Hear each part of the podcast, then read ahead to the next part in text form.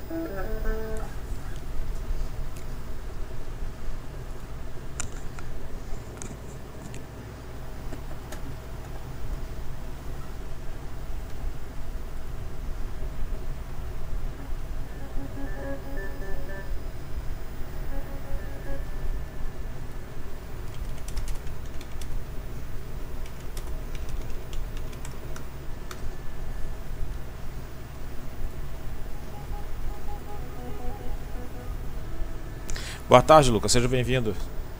Tudo bom? Já me preparando aqui para começar.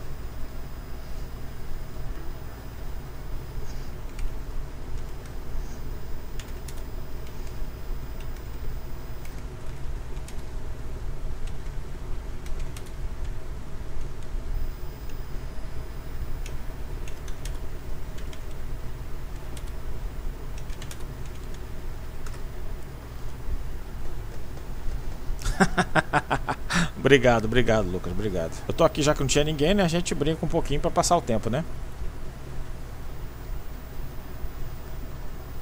Ah, eu tô aqui treinando um pouquinho.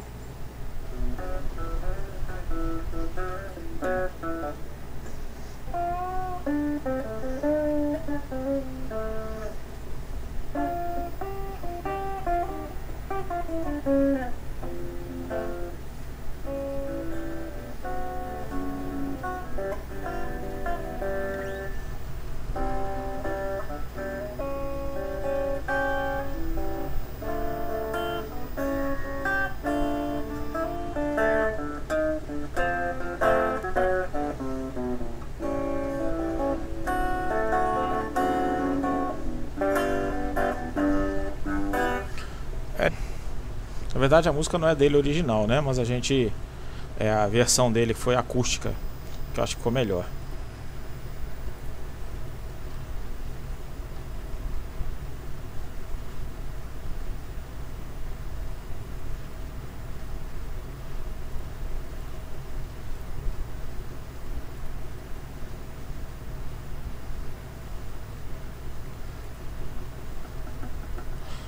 Tem que treinar, né? Faz parte.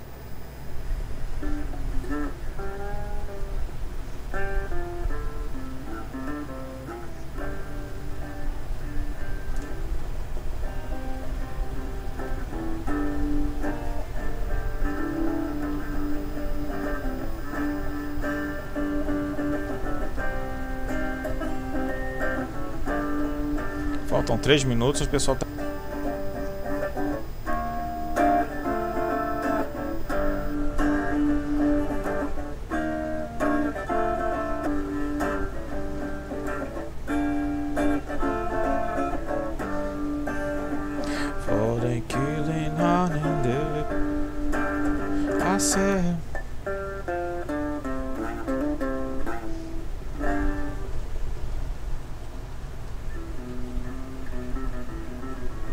Obrigado, mãe. Obrigado. Tudo que eu faço é perfeito. Obrigado, mãe.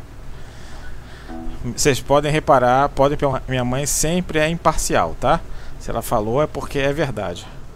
A imparcialidade em pessoa. Sempre é. Pode perguntar para dona França que ela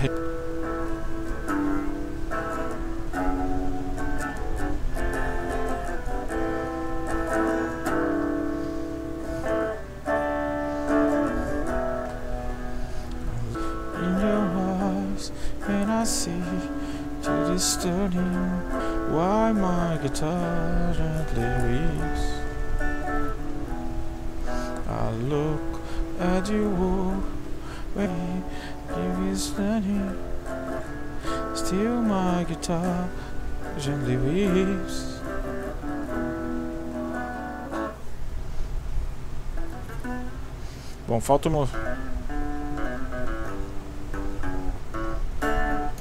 Vamos guardar a guitarra para a gente começar, né?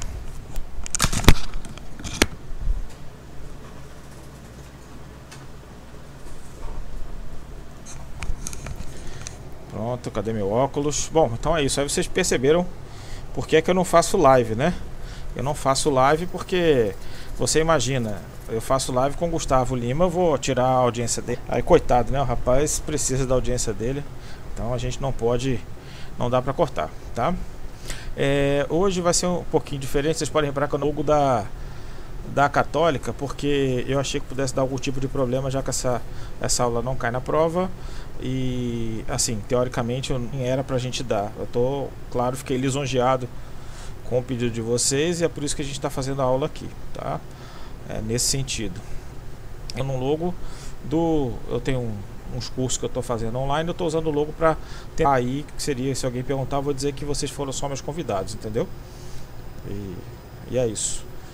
Tá bom? É, deixa eu colocar lá na nossa, na nossa página, enquanto o pessoal está chegando, eu vou colocar os slides da aula, tá? Só um instantinho.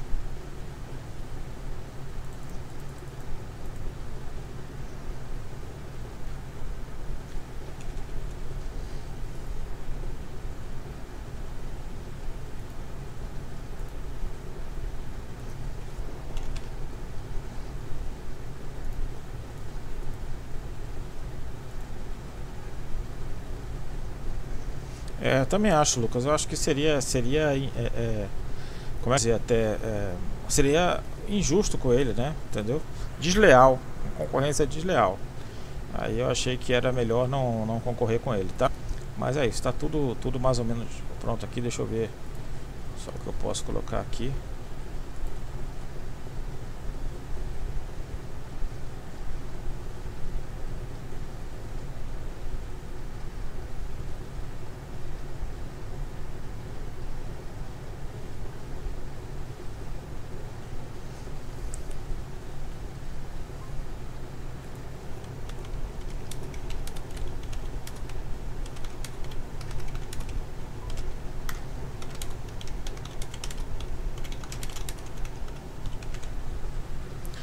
Bom, gente, vamos lá. Débora está perguntando se eu vou lançar a prova agora à noite. Sim, eu vou lançar a prova agora à noite. E qual o prazo de porque a professora de endócrino Marise passou uma atividade para amanhã. É, eu tenho que dar 24 horas, tá? Se vocês querem, eu posso lançar amanhã de manhã, aí seria no domingo para entregar na segunda-feira. Colocar hoje à noite para entregar amanhã. Mas se vocês estão atolados, tá? Não tem nenhum tipo de problema não. O que eu estou finalizando ainda, porque eu tenho que colocar a prova mais certinha, né? Essa online, tá? Certinha no sentido de não ter muita. Eu estou preocupado com o negócio de contestação, então por isso que eu estou demorando um pouquinho mais. Tá? Mas eu posso colocar amanhã e vocês me entregam na segunda. Muito não. Deixa eu tirar o som daqui. Bom, então é isso. Então acho que a gente pode começar, né? Acho que a gente pode começar. Vamos ver tudo aqui, aqui no OBS. No OBS está ok, o som está ok. Então vamos embora. Não faz nenhuma objeção. Vamos começar nossa aula de incontinência urinária. Lembro começar essa aula lembrando a vocês que incontinência urinária é um mundo, é muita coisa e é um assunto bastante complexo, envolve várias áreas é, da própria urologia e da ginecologia, da proctologia. Então, é, muitas das vezes a gente trabalha com outros profissionais de outras especialidades ou mesmo de outras é, profissões, como fisioterapeuta, por exemplo. Né, usa bastante, a gente ajuda bastante nesse sentido, tá? É, como vocês vão ver aqui, tem vários tipos de doença na sua classificação. Isso acaba confundindo um pouco. É, só para vocês terem uma ideia, de é do tamanho da, da incontinência, do que é incontinência urinária, existe uma sociedade só para isso, a Sociedade Internacional de Incontinência. Só para vocês terem uma ideia, o tamanho que é a continência urinária. Então, eu vou dar os primeiros passos para vocês, o que é importante biográficas. Uma das coisas que eu já vou colocar aqui para vocês de cara é em relação a isso, ó. Classificação e diagnóstico. É que é demais quem vai trabalhar com incontinência, quem vai estudar incontinência, porque eles acabam se misturando um pouco. Porque eu dependo do diagnóstico e da classificação é, para a gente fazer o tratamento. Eles acabam se misturando um pouco. Então, eu, é, vocês podem reparar que nesses slides, a gente um pouquinho, se eu salvo engano, eu comecei com o diagnóstico depois para classificação para fins didáticos, tá? Então vamos lá. O objetivo, saber o que é decisão de incontinência, quais são os tipos de incontinência, como se faz o diagnóstico e os objetivos e principais formas de tratamento. Até aqui, moleza, tá? Ah, os slides já estão na nossa, na nossa página. A primeira coisa que eu gosto, e eu muito nas minhas aulas, que eu fixo bastante nos conceitos. Por que, que é importante os conceitos? Porque a você tendo um conceito bem definido, criar um raciocínio adequado dentro daqueles conceitos que você tem. Por exemplo, se você tem dúvida no que é uma, uma incontinência, como é que você vai saber, por exemplo, incontinência ou tem outra tem outra patologia? Então é muito importante que a gente defina primeiro o que é incontinência. O que é incontinência? Ah, incontinência é isso. Não, você não tem incontinência, você tem outra coisa. Então por isso que eu sempre martelo muito em relação a essa questão de é, de conceitos, tá bom? Então, assim, a Sociedade Inter Internacional de Incontinência, veja bem, eu Sociedade Internacional de Incontinência, é, ela, um dos fins dessa sociedade, uma sociedade multidisciplinar, que a gente possa fazer, acertar a nomenclatura relacionada à incontinência. Então, a ASS é, define incontinência qualquer perda involuntária de urina que representa um problema social ou higiênico. É isso mesmo. A incontinência é uma perda, qualquer perda involuntária de urina, ou seja, perder o xixi de forma in... é e claro, com afecção de problema social e higiênico é incontinência. Vamos continuar aqui.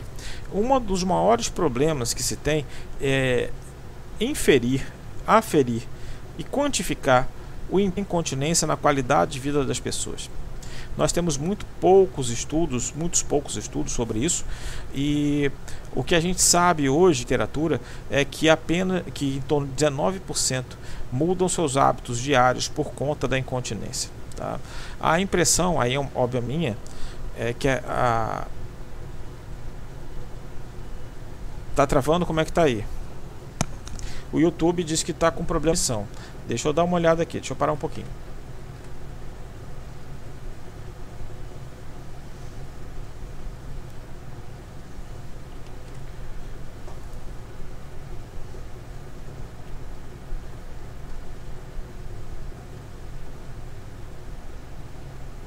É, ele tá travando mesmo, gente.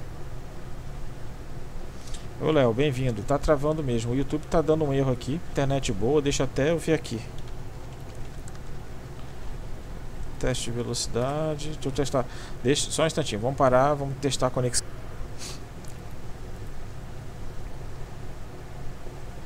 Tá, não tem problema não. Vamos ver aqui.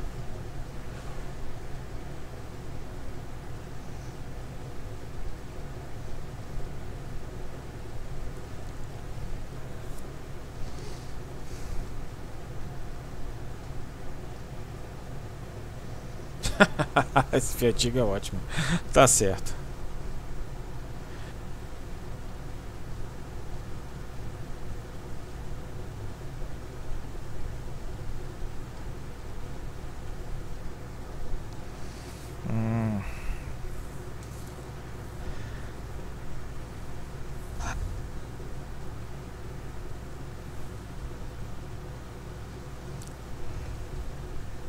Ah, tô vendo aqui. Meu problema é a internet aqui. Eu tô com mega apenas de de velocidade, entendeu? Eu tô com 4 mega de velocidade só. Aí o ele não tá dando para fazer o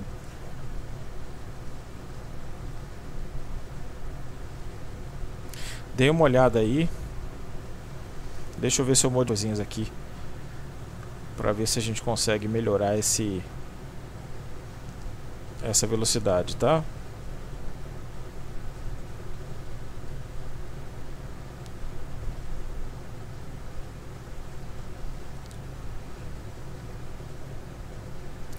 Sim, o delay está bem grande. Eu coloquei um delay aqui, ainda pedi para o YouTube corrigir o delay com 30 segundos de delay. Normalmente ele tem um minuto, né? Então corrigido de 30 segundos aqui de delay. Agora a velocidade subiu para 50 MB. Acredito que agora a gente não deva ter problemas, tá? Não deva ter problemas. Eu vou voltar um slide para a gente começar de novo nesse último slide e vamos ver como está, tá bom? Vamos lá. Eu vou voltar um slide e aí a gente vai recomeçar e qualquer coisa a gente volta. Então vamos lá. Pronto. Então, eu gosto sempre quando a gente fala de qualquer coisa marcar os conceitos de forma certinha, tá? Isso, eu fiz uma modificação aqui, modifiquei aqui o buffer e aí a, a, a velocidade subiu, mas eu tô com a internet um pouco instável. Qualquer coisa eu volte, tá? Que eu volto. Não sei o que, que é, acho que é o provedor de internet que está com, com um problema aqui. Então, é, vamos lá então. Incontinência é definida pela Sociedade Internacional de Incontinência, a como qualquer perda involuntária de urina apresenta um problema social ou higiênico. Tá bom? Como alguém aqui falou, não vou citar os nomes, né? Só as iniciais, Gustavo Pedrosa, para um pouquinho da, da parte do Recife Antigo. Bom, eu não queria dizer quem era, só falei as primeiras iniciais, né? O Gustavo Pedrosa disse que lembra o Recife Antigo. Não sei, tem gente que lembra isso aqui as ladeiras de Olinda no Carnaval, mas tudo bem. Então representa um problema social ou higiênico. No caso do Carnaval, talvez ambos, né? Estava falando, a dificuldade que a gente tem é o impacto na aferir, inferir e quantificar o impacto na qualidade de vida. Tem muito tudo sobre incontinência urinária. É uma das reclamações que a gente tem muito. E o que a gente sabe é que em torno de 19% mudam seus hábitos da incontinência. Deixam de ir a supermercado, deixam de ir a festa, é, mudam os horários, começam a usar fralda. Então tem muita coisa aí a dar isso, tá? E eu preciso do diagnóstico para fazer o tratamento. Mas apenas ter. Obrigado, obrigado, sabe? Qualquer coisa, tu me avisa, tá? Qualquer coisa me avisa que a gente para um pouco e vê, vê se, se não vai voltar a estabilizar. Então, eu inferir o tratamento, eu preciso fazer o diagnóstico. E não é tão simples apenas fazer o diagnóstico. Porque qual é a definição? Qualquer perda urinária, qualquer perda involuntária de urina. Aí eu vou tratar da mesma forma? Não. Eu preciso então classificar. E é por isso que a gente fica nesse meio, em diagnóstico e classificação, que eu falei lá no início para vocês. Porque parte do momento do diagnóstico eu já estou classificando.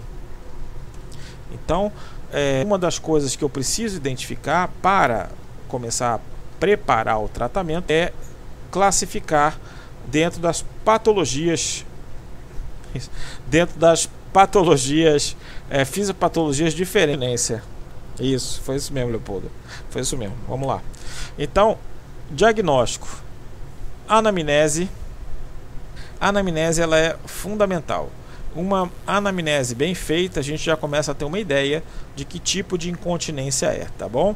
É, a gente pergunta sempre volume da perda urinária, se tem esforço, se tosse, espirra, se tem urgência, se fez uso de algum medicamento e se tem alguma comorbidade. Exames de imagem. Os exames de imagem eles não fazem parte da rotina habitual da investigação da incontinência. Mas eles podem me dizer se tem malformação, se tem cálculo, se tem alguma fístula, não é isso? Se tem alguma doença ginecológica. Então a gente utiliza de vários, vários recursos: ultrassonografia, tomografia, a uretrocistografia, que na verdade é você injeta um contraste pela uretra e faz um raio-x simples para ver onde vai se impregnar o contraste. É, ele era utilizado muito para a gente saber sobre a mobilidade uretral acredita-se, ou acreditava-se, que a mobilidade uretral, o excesso de mobilidade, estava relacionado à incontinência de esforço.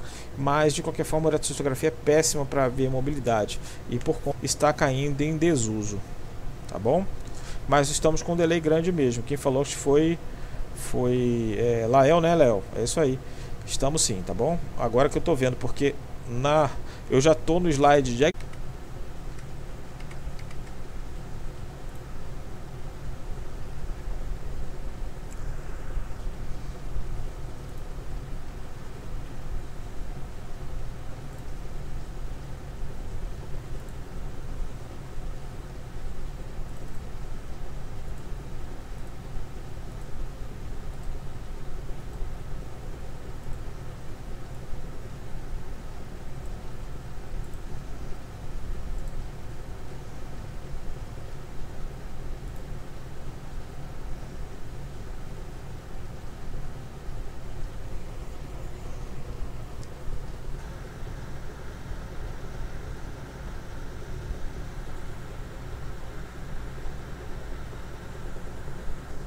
Foi?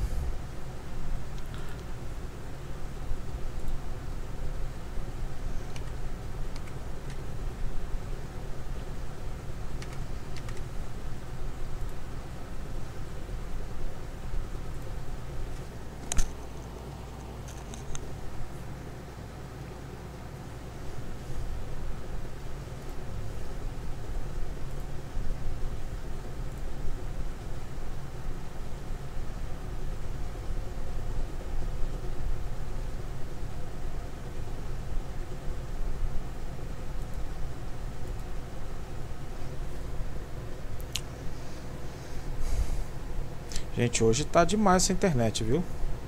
Porque vou te contar. Às vezes ela tá dando 50 MB, às vezes tá dando 3.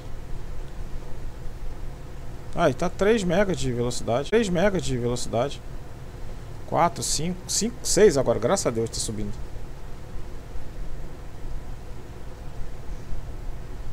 É, voltou, Lucas. Eu tô a internet aqui, eu tive que abrir outro OBS, uma confusão danada aqui para poder tentar voltar, entendeu? O, o, a gente conseguiu voltar, tá 7, 7 de velocidade, mas acho que travou um pouco aí na.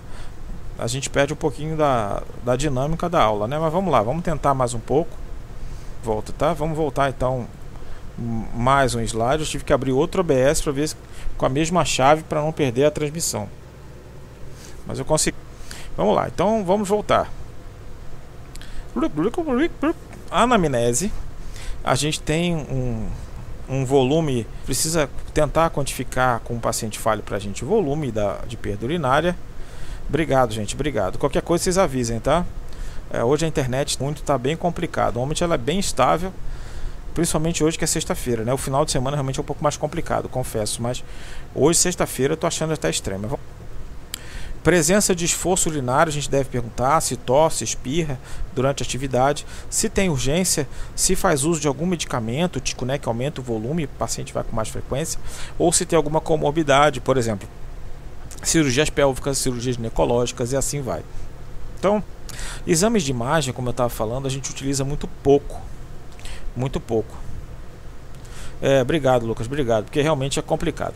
É, exames de imagem a gente utiliza muito pouco, não são imediatamente que a gente solicita para todos, mas eles podem me dizer, por exemplo, se há malformação, se há presença de um, se há uma fístula urinária, que é uma causa interessante e importante de incontinência e complexa de seu tratamento, doenças ginecológicas, para vai. A gente pode utilizar ultrassom, tomografia. A uretrocistografia está aqui porque a gente utilizava antigamente é, para tentar inferir a uretral. O que, que é isso? Acredita-se que é como se fosse a uretra do, do início ao fim dela, ela tivesse um ritmo. Então acho que se é mobilidade rápida, o paciente perde esforço, perde perde urina por esforço, seja ele homem ou mulher, é claro. Mas hoje está em desuso porque é péssimo para ver mobilidade, então a uretrocistografia a gente utiliza normalmente para ver se há fístulas hoje. Então, no exame físico, a gente precisa ver se, se o paciente tem problemas neurológicos e se tem distopias. Vamos voltar às distopias, que eu acho que é onde a gente estava falando aqui, tá? A gente tem é, um prolapso anterior. Eu vou falar muito isso em relação aos normalmente não tem um prolapso, pode ter um prolapso retal, mas ele não é tão importante relacionado à incontinência masculina. Então aqui a gente vai falar muito sobre feminino. Então tem aqui o, o a bexiga, aqui a cúpula vaginal, né? E o reto. Então, o prolapso anterior tem a queda da bexiga, como popularmente a gente, as pessoas falam, que é a cistocele. Tá? Cistocele. Você tem o prolapso posterior, que é a retocele, introito vai aqui dentro do introito vaginal e você tem aqui o prolapso da cúpula da vagina ou o prolapso uterino. O prolapso da cúpula da vagina não tem um prolapso do próprio útero, tem o nome de colpocele, colpo, colpo, né? Copo, é colpo com L no meio, colpocele tá? E como eu falei aqui, repetindo o que a gente já falou sobre relação, né? a gente pode utilizar ultrassom, tomografia, uretrocistografia, e aqui está só mais bonitinho do que estava naquele outro slide, nos exames complementares, tá? Malformação, etias e fístula e doenças ginecológicas, só para ficar mais claro. Eu repeti. E o diagnóstico? Hoje a gente utiliza muito, muito, muito durodinâmico para fazer avaliação de incontinência. Por que, que ele é importante? Ele não é importante só para fazer o diagnóstico, dá uma completa ideia da fisiopatologia e classifica essa incontinência para auxiliar a escolha terapêutica. É um exame fundamental para incontinência urinária, tá? Vou falar um pouquinho desse exame. Vou falar um pouquinho deste exame para vocês. Como é que funciona? Um paciente, seja ele homem ou mulher, ou basicamente o mesmo, ele vai a gente vai passar um catéter que seria com duas vias, duplo lumen, ou dois catéteres finos, bexiga. O que, que esses catéteres fazem? Um deles eu vou colocar a infusão de soro, que está aqui, e o outro, cação e a aferição da pressão vesical. A pressão, obviamente, dentro da bexiga. O outro balão colocado num catéterzinho retal é um catéter fino em geral, os pacientes não se queixam de dor. Se queixam de incômodo para passar o, o, o cateter. Depois que passa, é bem tranquilo. Ele vai inferir a pressão abdominal, vai me aferir a pressão abdominal. E esses dois sensores que vocês estão vendo aqui é para é captar a, a intensidade da, da, da musculatura perineal. Então é a eletro eletro, a gente coloca, até alguns chamam de eletroneuromiografia, né? Que ele pode ser apenas com adesivo ou com duas agulhas que você coloca. É, não é muito ele tem muita interferência. Então, em geral, a gente dificilmente a gente faz, mas é interessante quando você tem um equipamento que se faz. Então, você coloca esse cateter e o paciente vai sentar numa mesa como essa aqui, numa cadeira higiênica como essa aqui. Tem um computador, aqui os sensores de pressão, ouro pendurado. Então a gente vai encher a bexiga, que aí é a fase de enchimento, e aqui eu vou ver o comportamento da bexiga quando ela vai quando se o paciente tem uma boa sensibilidade, se é, ele tem uma bexiga instável, e aqui eu posso fazer testes. Testes para ver se tem perda, é, testes para ver se a musculatura está funcionando. Então, tem uma série de testes que a gente pode fazer durante esse exame. Uma das coisas que é muito vai falar ah, um pouquinho ali na frente é em relação à pressão detrussora. O que é a pressão detrussora? A pressão detrussora é a força contrátil que o músculo detrussor faz dentro da bexiga. E eu preciso ter esse cálculo. Esse cálculo é extremamente importante. A pressão vesical, você tem a pressão detrussora mais a pressão abdominal. Se o cidadão fizer força, ou a cidadã fizer força, ele insere essa força, é, coloca essa força, cadê aqui?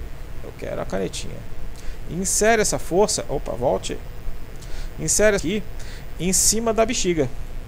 E essa força em cima da bexiga, volte.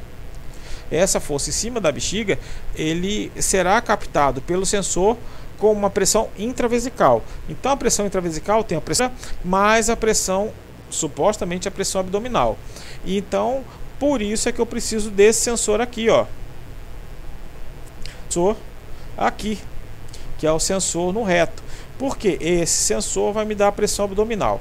Então, a pressão vesical menos a pressão vai me dar a pressão detrussora, que ela é fundamental e a gente vai ver ali na frente, por isso que eu dei uma paradinha para mostrar para vocês o que é a pressão detrussora, tá? E te encheu o máximo a bexiga, a gente, o paciente vai urinar e vai cair nesse sensor aqui, ó. Tem um sensor aqui embaixo e aqui uma, um copo de que aí ele vai urinar aqui, vai urinar e aqui a gente vai ver como funciona o fluxo de urina desse paciente. Vamos falar um pouquinho mais de cada. Então, como eu falei, na fase de enchimento eu consigo inferir a pressão intravesical obviamente, a pressão abdominal e conseguir a pressão detrussora. Eu consigo ver também a sensibilidade, se o paciente está com a sensibilidade normal. Está enchendo a bexiga, tem gente que tem bexiga neurogênica e não sente a bexiga encher. Acontece, não é, não é incomum para quem tem doenças é, é, de coluna vertebral, tá? De coluna mielomeningocele, que a gente está falando, né? Bom, então se tem os esforços, eu posso pedir para o paciente tossir, para espirrar, para fazer força. E tem um outro sinal lá na frente, você vai ver que isso é importante. E consigo perceber se ele tem contrações involuntárias. Lembram-se da fisiologia da micção? Acredito que vocês tiveram isso há muito. O que, que acontece? A bexiga vai enchendo, chega no momento em que ela enche, distende, o sensor vai para a medula e volta e faz o que a gente chama de arco reflexo miccional e você contrai a bexiga. A partir dos dois anos de idade, a segunda e a terceira alça, a gente consegue o olho dessa contração. Mas em alguns casos a gente percebe uma contração que ela é involuntária presente, ou seja, alguma coisa para inibir com problemas e obviamente a capacidade vesical, quanto aquela bexiga comporta. Isso é interessante, principalmente para quem tem infecções graves de repetição, né, ou fizeram ressecção da bexiga, para saber quanto ela, quanto ela comporta. Na fase miccional, uma das coisas que é interessante é de urgência. A urgência pode ser vista também na fase de enchimento caso haja perda urinária, tá? Se o paciente tá com, tem a contração involuntária, tem, pode ter perda urinária mas é mais comum que a gente vê, veja isso na fase miccional. Um pouco antes do paciente urinar, ele tem aquela urgência imperiosa. Vou o meu rosto aqui do, do da frente, deixa eu passar a câmera para cá. Então ele tem essa vontade imperiosa de urinar. A impossibilidade de evitar a micção também, a gente vê isso na fase miccional e a gente consegue perceber aquelas perdas que a gente chama de paradoxais. que são perdas paradoxais? Ele excede a capacidade da bexiga e transborda, como se fosse um balão, uma bexiga de festa. Você enche, enche, enche, borda, né? Você não consegue segurar. Isso é bastante comum, tá? É, e a gente chama de paradoxal porque, por exemplo, isso acontece na HPB. Dificuldade para urinar, tem o jato fino, mas tem perda urinária por transbordamento. Por isso que a gente chama de paradoxal. É um paradoxo, né? Se ele está com dificuldade, se a, se a, a próstata, próstata está impedindo, como é que ele tem uma perda urinária por transbordamento? É uma perda, por isso que eu tenho o nome de paradoxal. Mas acontece bastante, tá? Então, o que, que acontece? A partir e a partir dessa, da anamnese do exame físico, a gente consegue classificar essa incontinência, principalmente relacionada à é, fisiopatologia. transitória é a mais comum delas, disparada, tá? Em que situações específicas a gente tem um perda, por exemplo, infecções, gravidez, carnaval, cachaça, né? Alguém citou aí mais cedo, né? A paciente numa situação específica, não é todo dia. E aí a gente passa a entrar nas outras que são patologias mais importantes. Por exemplo, é, por esforços, incontinência por esforços, que é a perda durante exercício ou esforço físico específico, como por exemplo é, tosse, espirro. Então eles têm perdas específicas. E é por isso que a gente testa lá na urodinâmica. Eu preciso saber qual é a pressão que essa pessoa perde. Se é um pouquinho, se é um espirro, que tosse, que força ela tem que fazer. Isso vai modificar o tratamento, eu vou mostrar lá na frente. E se ele tem urgência, ou seja, se ele tem urgência antes de ter área, que aí a gente classificaria como uma bexiga hiperativa. Ai meu Deus, travou de novo.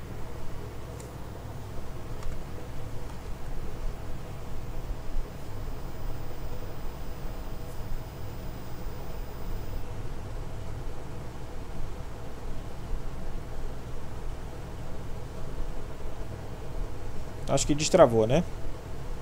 Deixa eu ver aqui.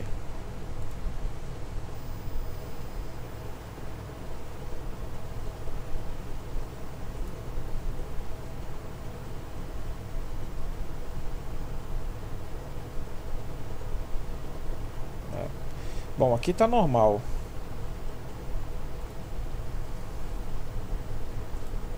Aqui tá normal, tá dando uma boa conexão.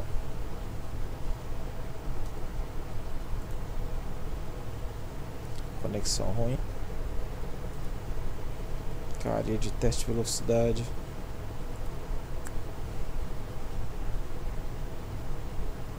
Travou aí pra vocês, gente? Ou tá tudo tranquilo?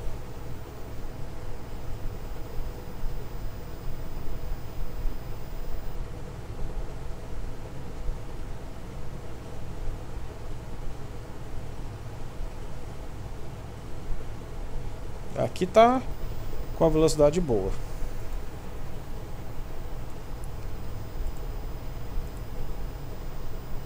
Aqui a conexão de que a Então vamos continuar. Qualquer coisa vocês avisam, tá? Então vamos retornar aqui. Então, a incontinência por urgência é aquela que o paciente tem uma antes da perda, ou seja, deve ser aquela bexiga, a que a gente chama de bexiga hiperativa, tem nomes aí diferentes para determinadas situações. Desce, a bexiga contrai com muita força e você não consegue segurar e tem a perda urinária, tá? Neurogênica, que aí tem a bexiga neurogênica é uma uma coisa, é quase uma especialidade, uma especialidade e a gente tem uma tem uma aula que a gente dá no curso, até em cursos de especialidade, que é só sobre bexiga neurogênica. Só para ter uma ideia como a gente consegue, consegue é, como tem coisa relacionada à bexiga neurogênica, tá? E, e classificar, só para vocês terem uma ideia de classificar. Bexiga neurogênica ela é classificada com uma, um distúrbio urinário secundário a qualquer afecção neurológica. Qualquer afecção neurológica. Então, Vamos embora.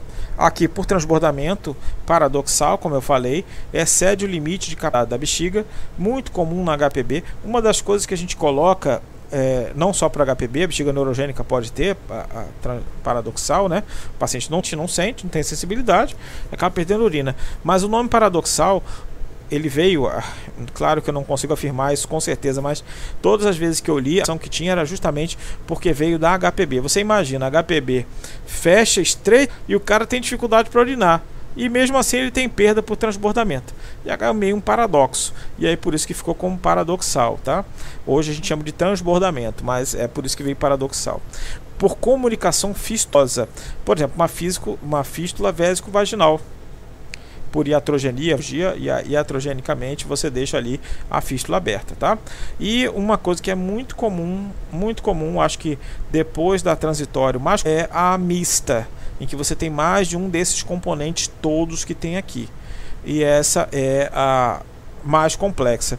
Eu lembro que quando no comecei a, a, a dar aula lá no, na urologia da UFPE, eu lembro isso até hoje. E gente, eu fui corrigir a prova, primeira prova e tinha tido uma aula de, de incontinência. O professor é muito meu amigo, inclusive, ele colocou o seguinte é, na pergunta da prova: é o melhor tratamento para incontinência urinária mista? Bom, é, se alguém respondeu qualquer coisa coerente, eu tenho que dar certo. Por que, que eu tenho que dar correto? Porque a, o tratamento da incontinência urinária mista é tema de congresso da Sociedade Internacional de Incontinência. Muito do componente principal que a pessoa está sentindo. Então, como é que eu vou colocar isso numa prova de graduação? Eu tive praticamente que dar, dar, certo para todo mundo. Se você não escreveu nenhuma bobagem, eu coloquei certo. Tá? Então, vamos lá. Então, é só para vocês terem uma noção, na verdade eu queria não fazer a crítica ao colega, é só para vocês terem a noção do lexo a incontinência urinária mista. E aqui, ó, uma das coisas que eu já vou colocar para vocês já de cara. Incontinência de esforço. É, talvez a que mais chegue para gente no consultório, é uma das que mais chega, e é uma talvez do mais fácil tratamento. Se todas, eu, eu gosto de dizer que se todas as incontinências fossem de esforço, a gente resolveria, mas infelizmente não são. O que, que acontece? Você tem é, perda por qualquer esforço físico e às vezes tossir, espirrar, tem gente que falando tem e o que, que eu preciso fazer? Eu preciso quantificar essa perda urinária e a gente utiliza o VLPP, Valsalva Leak Point of significa o paciente faz força, manobra de valsalva, ou seja, assopra sem deixar o ar sair e aí a pressão, a pressão abdominal vai subir. E aí, obviamente, vai subir a pressão vesical. E aí eu tenho a perda, eu vou ter o ponto da perda. Por quê? Conforme vai subindo a curva, lá embaixo. Então começou a subir a curva, começou a pingar urina ali, começou a pingar a urina ali, que foi incontinência e eu tenho esse valor de perda. O que, que acontece? Com pressões elevadas, a gente acredita que tem apenas alterações anatômicas, como por exemplo a hipermobilidade. Então, é tratamento conservador. E pressões baixas, abaixo de 60 centímetros de água, a gente acredita que tem uma lesão esfincteriana e coloca como tratamento. O que acontece? O esfíncter ele fica na uretra e a uretra acoplada na bexiga. Quando você tem uma queda da bexiga, por fragilidade, que você aumente o ângulo, tenha uma hipermobilidade, mas que você afaste as fibras do esfíncter, que ele em volta eles fiquem afastados. Disso ele não consegue contrair e manter adequadamente a continência são a, das teorias em que se tem relacionados à continência. A gente vai falar do tratamento ali na frente, tá? A bexiga hiperativa é um pouco mais complexa. Ela é muito mais comum em mulheres do que homens, tá? Muitas teorias tentam explicar. É, resposta inibidora do sistema nervoso central, hipersensibilidade à acetilcolina, é, ativação de fibra sensorial C, um monte que é colocado, mas é, confirmação a gente não tem. Tá? A gente sabe que existe, como é que é a característica da doença, mas é, a sua exata a gente não sabe, tá? sabe que a gente tem o que? Contrações involuntárias ao estudo hemodinâmico. É, ou seja, a bexiga contrai involuntariamente. Umas ela conseguem ser inibidas e outras não inibidas. Ou seja, uma, opa, começou a contração, a, o paciente vai lá, consegue inibir. E aí você não tem perda. Outros não conseguem e você consegue ter a contração inteira. Dependendo da esfíncter, você pode ter perda ou não. Mas para o diagnóstico da bexiga hiperativa, não necessariamente precisa ter perda urinária, tá? Tratamento. Eu gosto de deixar isso aqui em vermelho para deixar bem claro. Qual é o objetivo do tratamento da incontinência? A melhora da continência e da vida. Por que, que isso é importante? Às vezes, lembra que eu falei para vocês um pouco atrás sobre VLPP? Então, às vezes pacientes que têm pressão mais baixa de perda, por exemplo, 70 centímetros de água, aí você coloca no tratamento conservador e elas não melhoram, não ficam 100% secas, como a gente costuma dizer. Qualidade de vida, então em vez de usar fralda, ela usa apenas um absorvente, por exemplo, a mulher, e ela fica satisfeita com o tratamento e não quer operar. E outros com pressão um pouco mais alta, qualquer perda urinária, ela se sente confortável e opera. Então, a gente precisa só na melhora da continência, mas na qualidade de vida. Isso aí é individual. A gente vê o que cada um sente, de que forma é e fazer o tratamento correto. Muitas das vezes a gente não consegue fazer um tratamento comportamental em pacientes mesmo com uma pressão de perda mais elevada. Por quê? Porque ela quer ficar 100% seca tá? e aí é, é, é, é isso faz com que é, a gente acabe operando essa doente, tá bom? Então, a, na incontinência mista, que como eu falei, que é extremamente complexa, eu preciso é, priorizar a causa mais importante. Normalmente a gente tem uma mistura entre esforço e a bexiga hiperativa. Eu vou começar por qual? Eu vou começar pelo componente mais importante daquela incontinência. Por exemplo, Existe uma continência de urgência com uma falha esfincteriana. A de perda em torno de 90, mas eu tenho muitas contrações. Então a gente tem várias perdas. Às vezes eu corrigindo essa essa contração involuntária, eu consigo diminuir a perda urinária e, é claro, melhorar a continência e melhora a Então, eu preciso colocar o componente mais importante. Se, o se um paciente ele tem uma, uma pressão de perda muito baixa, por exemplo, qualquer contração de urina. Então a gente precisa tratar primeiro esse componente. Então é muito complexo e é, a, a gente não. A primeira coisa que a gente precisa dizer é que não vamos esperar resultados a curto prazo. Vamos lá. Na incontinência de esforço, eu tenho três maneiras de tratar basicamente. Um tratamento conservador consiste em fisioterapia, a colpofixação, cada vez é menos utilizada, e os sling, a gente coloca uma tela sintética na uretra média. O que, que acontece? A uretra média é onde fica o verdade feminino, né? O esfíncter. Então, quando eu coloco o sling aqui, eu aproximo essas fibras do esfíncter e melhora a continência. Vamos falar um pouquinho mais sobre eles. A copofixação é a famosa cirurgia de períneo. Você joga o componente de distopia, seja ele reto, bexiga, o próprio é, colo uterino, para dentro e você fecha aquilo ali, tentando modificar aquela anatomia e melhorar a continência. A gente sabe que tem resultado. A fisioterapia se propõe a fazer um fortalecimento muscular e comportamental. O paciente aprende que na, na pequena urgência ele já vai acumular urina, utilizar melhor a musculatura perineal, reforçar a musculatura, a sustentação e, consequentemente, a continência fixação foi como eu falei para vocês, e vou mostrar um pouquinho mais lá na frente. Tem uma tentativa de um ângulo entre a uretra e a bexiga. Quando a gente tem uma queda, já falei para vocês, você acha que ah, os autores acham que isso estende a uretra, abre a uretra e modifica. E esse ângulo tem a ver com a, com a continência. Então, quando você faz a fixação, você coloca e melhora. Na verdade, não funciona muito. Por quê? Porque as fibras do esfíncter estão esgarçadas. Eu preciso uni-las de novo que é o que faz uh, as telas sintéticas, no caso, que é as cirurgias de sling, que é o que elas fazem, elas aproximam as fibras é, esfíncter e melhora a continência, tá? Aqui só para vocês most mostrar para vocês a copo fixação, a gente tem uma queda da bexiga, na verdade esse ângulo fica mais para cá, deixa eu ver se eu consigo modificar. Vamos modificar aqui, sair um pouquinho da, da, da ordem. Você empurra isso aqui e na verdade o ângulo é e, não. Eita fé. Ô filho onde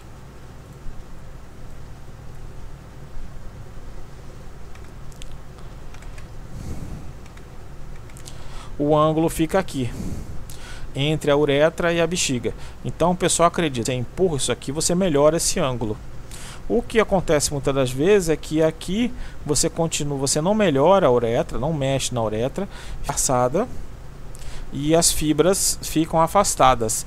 E por conta disso você não tem é, uma boa um bom retorno de continência. No outro lado o que, que, ele, que, que eles fazem também? Eles apertam muito o introito vaginal.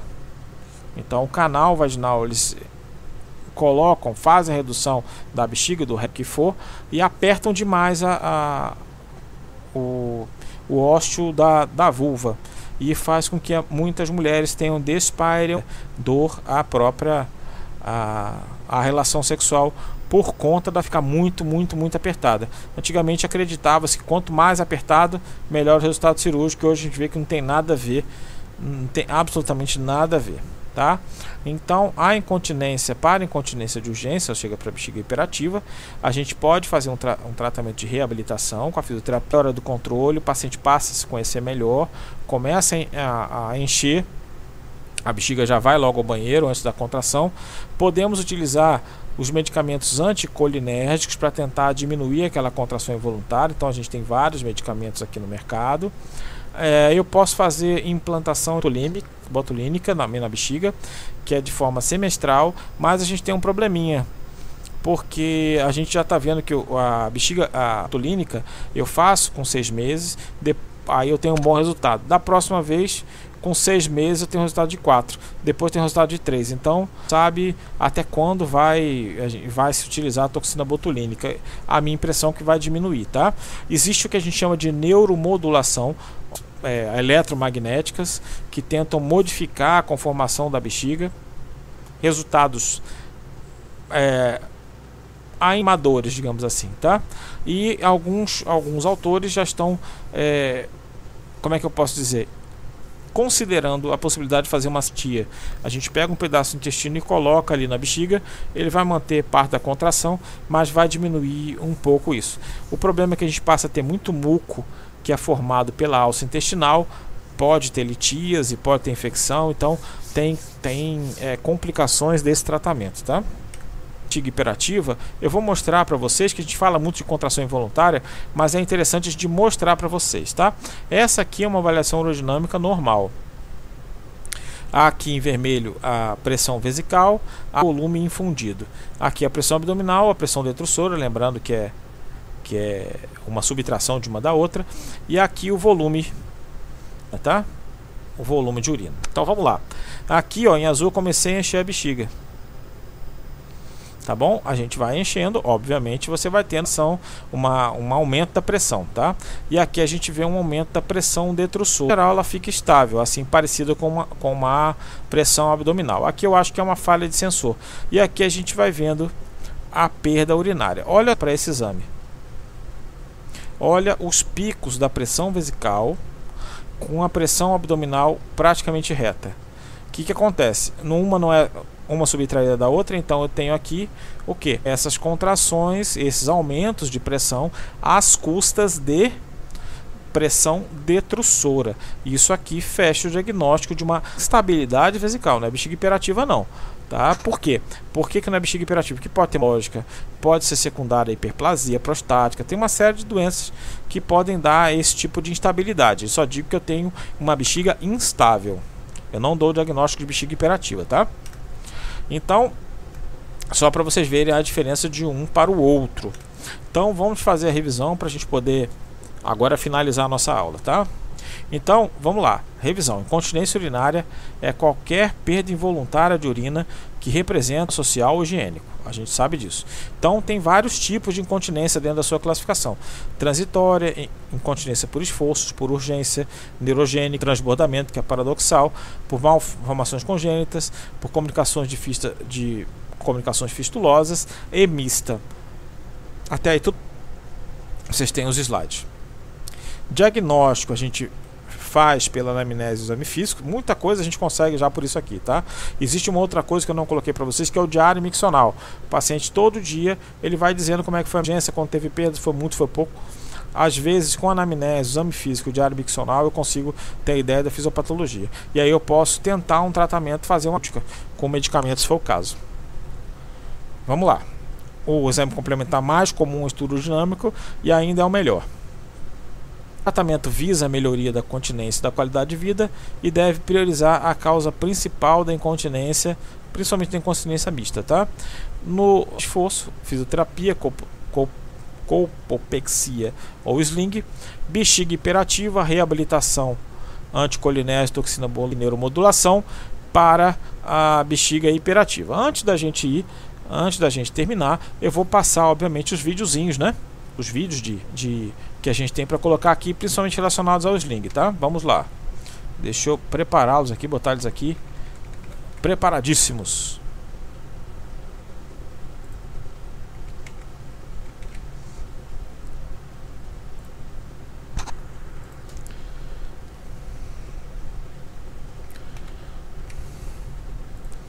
Aqui, ó, deixa eu ver, ele tá sem som. Acredito ter sem som para vocês. Ele vai fazer uma abertura aqui, ó na aqui ele está fazendo a demonstração. Aqui tem a vulva, né? Aqui é a uretra. Ele vai abrir próximo à vulva para que possa passar é, o, o Marlex. Então ele vai abrir aqui embaixo, passa pelo, pelo por dentro da vagina, passa pelo canal obturatório de um lado e do outro. Ele vai passar aqui, passou. Aqui ele mostra como é que faz a, a travessia transobturatória.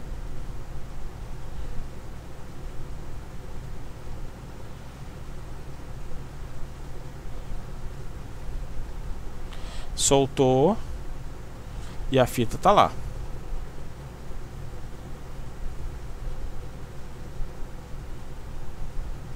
E agora vai para o outro lado. Tem vários tipos de tela, vários tipos de mecanismo, nem todos eles apertando e soltando não, tá?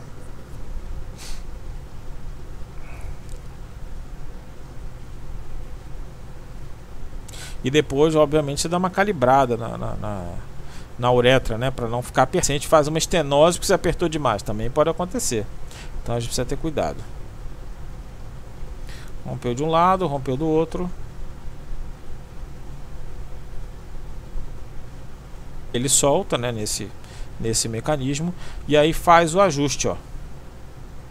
Faz o ajuste de pressão.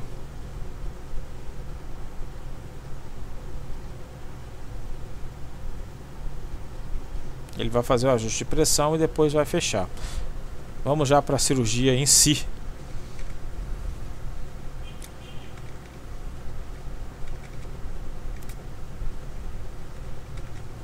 Para a próxima cirurgia.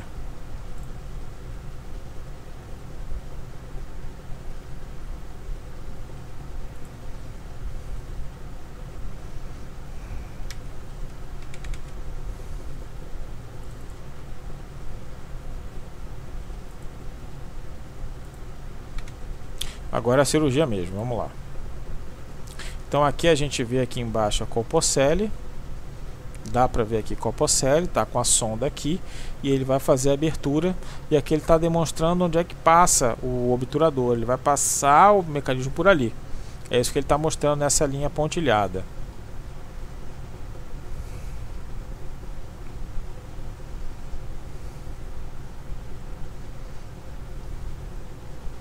Vai puxar ali para abrir. Abrir a parede vaginal.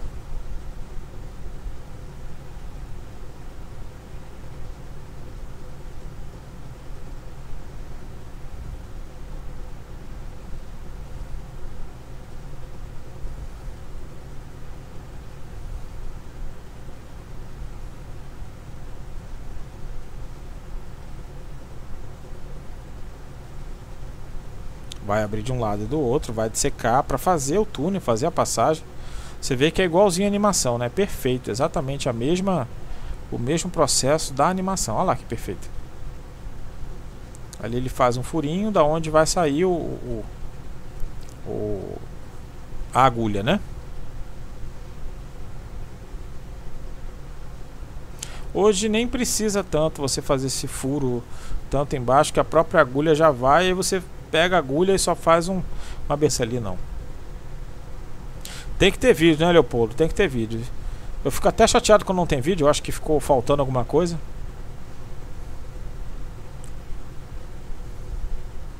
Ó, aí aqui, olha só como é diferente nesse caso. Ele está fazendo transobturatório, mas ele está fazendo de fora para dentro. O vídeo de animação era de dentro da vagina para fora, de dentro para fora. E esse aqui ele está de fora para dentro. É interessante, porque ele vai passar, pega a fita de um lado do outro e vai puxar. Vocês vão ver ali.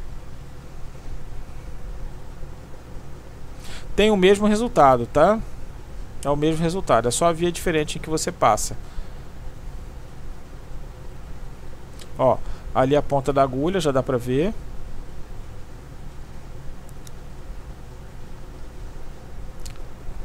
Alguém está perguntando, mas está sangrando um pouquinho, é assim mesmo. Cirurgia ginecológica, em geral, sangra um pouco mesmo, tá? Aí aqui, ó, ele prendeu ali a fita. E aí ele vai puxar, como eu falei pra vocês, ó, vai puxar, puxa e saiu. E embaixo ali, você vê ali que isso aqui é, acho que é material plástico, né? E a fita com ele ali, ó. Agora ele está manipulando a fita. Está marcando o meio, né? Para que ele possa calibrar. Vai passar a agulha ali e deve passar outra pelo outro lado. Ali é para não voltar, para ficar tranquilo, né? Para poder calibrar. Aqui está fazendo a demonstração de como é que faz, isso já, acho que vocês já perceberam.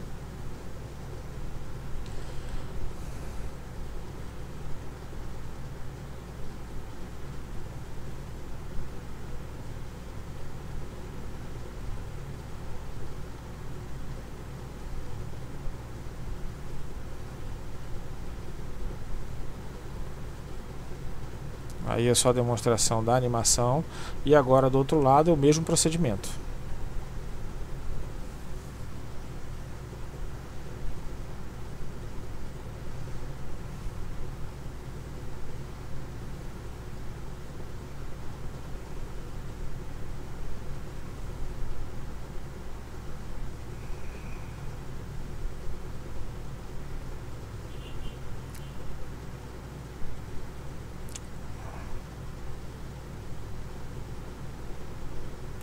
Vai calibrar ali, vai puxar e calibrar.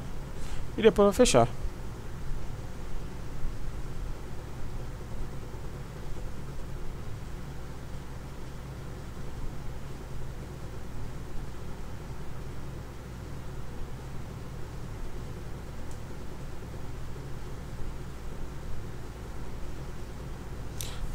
É o mesmo vídeo, né? O vídeo de só para mostrar para vocês.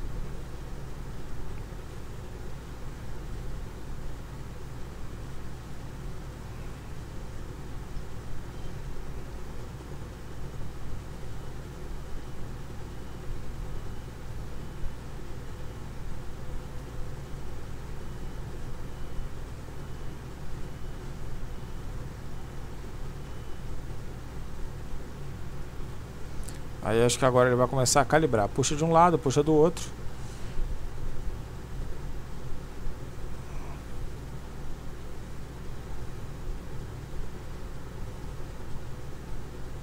Ó. Vai usar esse mecanismo aí para que possa ficar não tenha o retorno, né? Para deixar fixo ali.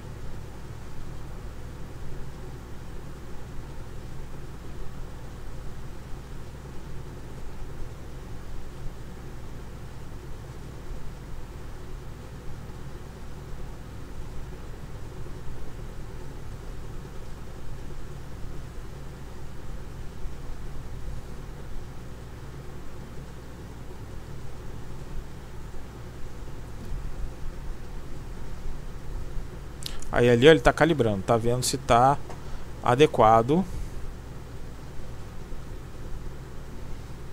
E aí vai cortar e vai fechar. Fazer a mesma coisa de um lado e do outro, ter certeza e vai fechar.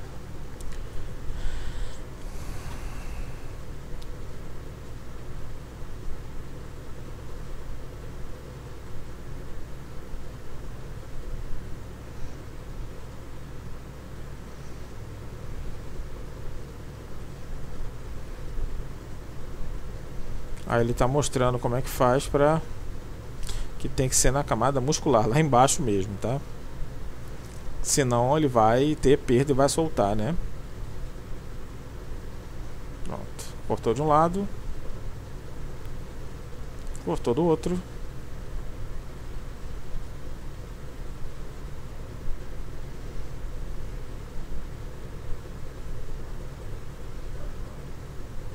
E aí agora vai ajustar, ajeitar ali e vai fechar.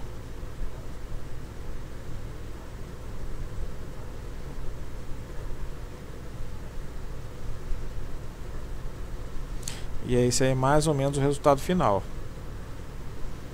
Corta de um lado, corta do outro. É bom que ele faz animação também, né? Além da cirurgia em si. Pronto.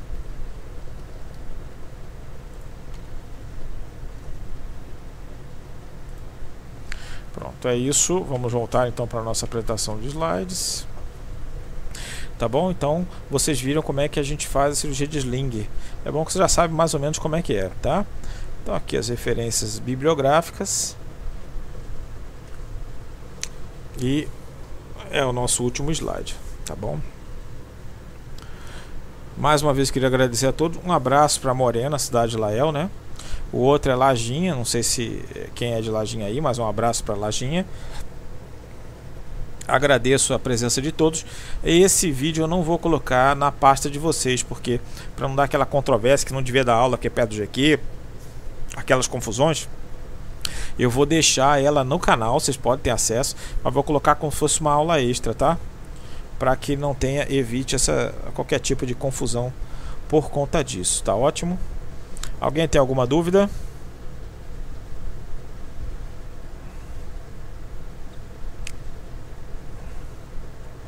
Esperar o delay, né? Tem que esperar o delay.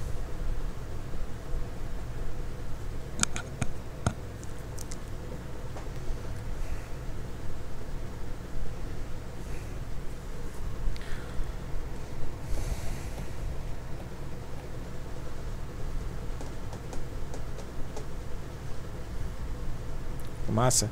Obrigado, gente. Obrigado e obrigado pelo convite, né? Porque afinal de contas não era não tem não tá não está na nossa programação, né? Tá? Não está na nossa programação. Então, agradeço o pedido de vocês, foi uma foi uma honra para mim, um prazer muito grande poder ter, dado essa aula para vocês, tá?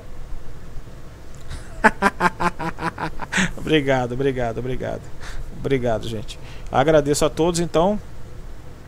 Eu vou encerrar aqui a transmissão, tá? Qualquer coisa a gente tira a dúvida ali na, na sala do Classroom. Lembrando que eu vou divulgar a prova. Então, foi o seguinte: eu vou colocar amanhã de manhã. E aí vocês me entregam na segunda, tá bom? Obrigado a todos, gente. Até a próxima, se Deus quiser. Até o oitavo período, tá? Até mais, até mais. Deixa eu interromper aqui.